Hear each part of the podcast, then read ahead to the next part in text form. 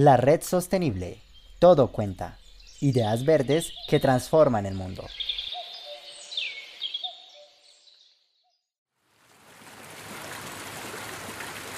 En este primer capítulo hablaremos sobre qué es el compostaje. Este es un proceso de transformación de la materia orgánica para obtener un compost o un abono natural.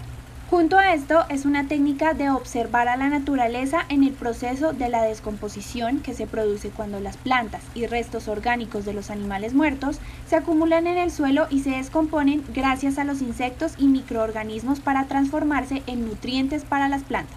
El hombre ha utilizado este proceso natural acelerándolo para su beneficio, dando lugar al compostaje.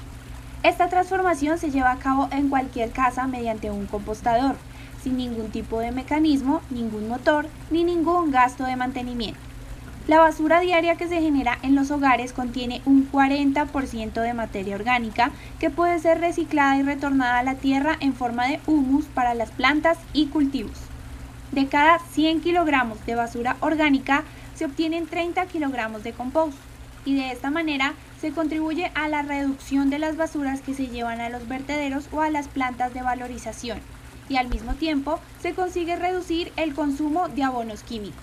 Por otro lado, cabe destacar también que con el compostaje doméstico se emiten 5 veces menos gases de efecto invernadero que el compostaje industrial para tratar la misma cantidad de restos de cocina y jardín.